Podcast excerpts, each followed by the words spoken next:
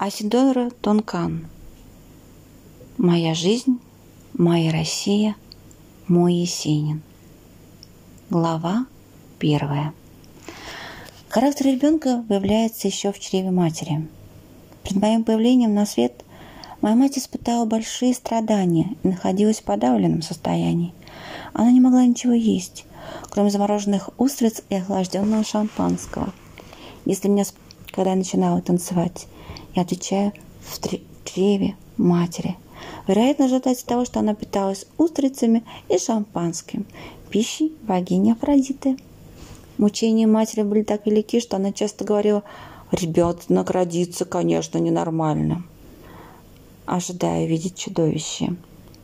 И действительно, едва родившись, я начала двигать руками, ногами с такой яростью, что мать воскликнула «Видите, я была совершенно права, ребенок помешанный!» Но позднее, одетая в комбинезончик, я стала забавлять всю семью гостей, танцуя на середине стола под какую угодно музыку. Мои первые воспоминания связаны с пожаром. Я помню, как меня выбросили из верхнего окна в объятия полисмену. Мне должно было быть около двух или трех лет, но я отчетливо помню успокоительное ощущение среди всеобщего возбуждения, визга и пламени, надежности полисмена, шеи которого я обвил ручонками. Я слышу безумный крик своей матери – «Мои мальчики, мои мальчики!» И вижу, как толпа удерживает ее, не пуская броситься в задание, в котором, как мать думала, остались двое моих братьев. Затем у меня в памяти сохраняется то, что я вижу обоих мальчиков, сидящими на полу в каком-то баре и надевающими носки и ботинки. Далее внутренность кареты и, наконец, то, что я сижу на прилавке и пью горячий шоколад. Я родилась у моря и заметила, что все крупные события моей жизни происходили у моря. Мое первое понятие о движении, о танце, несомненно вызванном ритмом футбол. Не должна быть признательна за то, что в течение всей нашей молодости мать оставалась бедна. Она была не в состоянии содержать прислугу, либо гувернанток для детей. Именно этому обстоятельству я обязана своей непосредственностью, которую мне не мешали выражать в детстве и которую я никогда не утратила.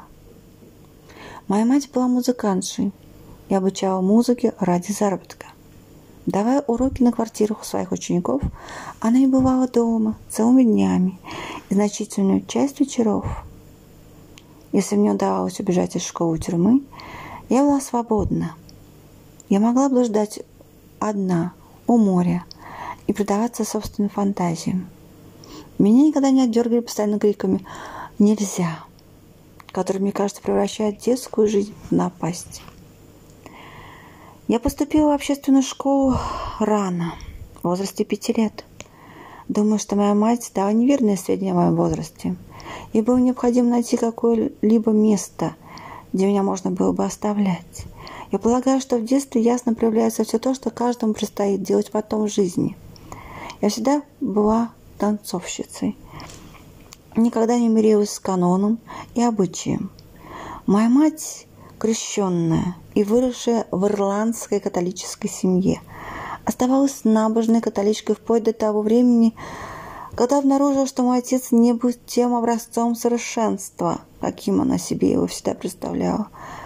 Она развелась с ним и, оставшись четырьмя детьми, оказалась лицом к лицу с миром.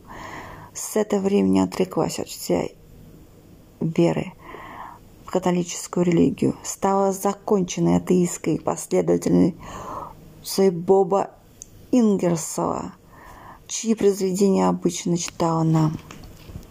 Между прочим, она решила, что всякая сентиментальность является нелепостью. И когда я была еще ребенком, открыла нам тайну Санта-Клауса. Это привело к тому, что на школьном рождественском празднике учительница, раздавая конфеты и пирожные, сказала, «Поглядите, дети, что вам принес Санта-Клаус». Я встала и торжественно ответила, «Я вам не верю. Никакого Санта-Клауса нет». Учительница была расстроена. Конфеты предназначаются только тем девочкам, которые верят в Санта-Клауса. Тогда я не хочу ваших ответ, конфет, ответила я. Учительница неблагоразумна, потеряла терпение и в назидание другим велела мне выйти вперед и сесть на пол. Я вышла и, повернувшись к классу, произнесла первую из своих знаменитых речей. «Я не верю врагам!» – воскликнула я. «Моя мать сказала мне, что она слишком бедна, чтобы быть Санта-Клаусом. Это только богатые матери могут притворяться Санта-Клаусом и делать подарки». Тут учительница схватила меня, пыталась ее усадить на пол. Но я, напрягая ноги, не далась. Она достигла только того, что мои каблуки ударялись о паркет. Потерпев неудачу, она поставила меня в угол. Но даже стоя там, я повернула голову через плечо воскликнула. «Никакого Санта-Клауса нет! Никакого Санта-Клауса нет!» Пока, наконец, они оказался вынужден заслать меня домой. Я пошла домой, твердя всю дорогу. «Никакого Санта-Клауса нет!» Но я никогда не избавилась от ощущения справедливости, которое учительница учинила надо мной, лишив конфет и наказав за то, что я говорила правду. Когда я рассказала случившемся матери, спросив ее, «Разве я не права? Ведь никакого Санта-Клауса нет?» Она ответила, «Никакого Санта-Клауса нет. И нет Бога. Лишь твой собственный разум может помочь тебе». И вечером, когда я села на ковер у ее ног, она прочла нам лекцию Боба Ингерсова. Мне кажется, что общее образование, получаемое ребенком в школе, является абсолютно бесполезным. Я помню, что в классе меня считали либо изумительно понятливой, идущей впереди всего класса, либо бестолковой, оставшей от него. Все зависело от капризов памяти.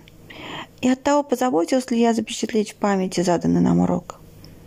Настоящее воспитание получала в течение тех вечеров, когда мать играла на Бетховена, Шумина, Шумана, Шуберта, Моцарта, Шопена и читала нам вслух Шекспира, Китса или Бернса. Эти часы очаровывали нас. Моя мать знала большинство стихов наизусть, и я, подражая ей, однажды, когда мне было 6 лет, на школьном празднике, наэлектризовала свои слушать чтением стихотворения Уильяма Литла «Обращение Антония Клеопатре». Я умираю. Египет. Я умираю. Быстро спадают алые волны жизни. В другой раз, когда ученица потребовала, чтобы каждый из учеников написал историю своей жизни, моя история была изложена приблизительно так. Когда мне было 5 лет, у нас был коттедж на 23-й улице.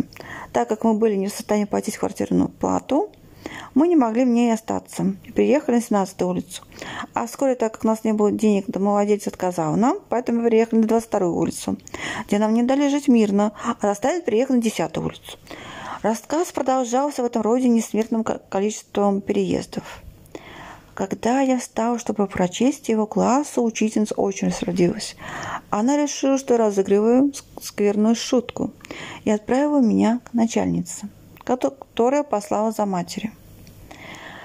Прочтя рукопись, моя бедная мать разразилась слезами и поклялась, что это чистейшая правда. Таково было наше ключевое существование. Я надеюсь, что школу применили с тех пор, как я была маленькой девочкой. По моим воспоминаниям, преподавание в общественной школе проявляло скотское непонимание детей. Но также вспоминаю страдания от необходимости смирно сидеть на жесткой скамье, с пустым желудком, садявшим ногами, в промокших ботинках. Учительница казалась мне бесчеловечным чудовищем, созданным, чтобы мучить нас. И об этих страданиях дети никогда не расскажут. Я решительно не помню, чтобы мы страдали от нашей бедности дома. Так мы воспринимали ее как нечто естественное. Страдала я только в школе. Для гордого, чувствительного ребенка система общественной школы, какой я ее помню, являлась такой же унизительной, как исправительный дом. Я всегда восставала против нее. Когда мне было около шести лет, мать однажды, вернувшись домой, обнаружила, что я собрала полдюжины соседских ребят, рассадила их перед собой на полу и принялась учить их плавно размахивать руками. Когда она потребовала меня объяснения, я сообщила ей, что это моя школа танца. Ей это показалось забавным, и сев за пианино, начала играть для меня. Школа продолжала свои занятия и стала очень популярной. Некоторое время спустя в нее поступили маленькие девочки, жившие по соседству. Родителям платили мне за учение небольшую сумму. Так было положено начало тому, что впоследствии оказалось очень доходным занятием. Когда мне исполнилось 10 лет, классы настолько разрослись, что из ее матери, что мне бесполезно дальше ходить в школу, так как это напрасная трата времени. В то время, когда я могла зарабатывать, что я считала гораздо более важным.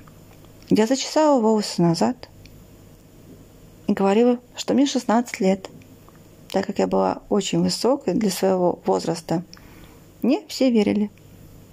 Моя сестра Элизабет, которую воспитала бабушка, позднее приехала жить к нам и стала мне помогать в работе.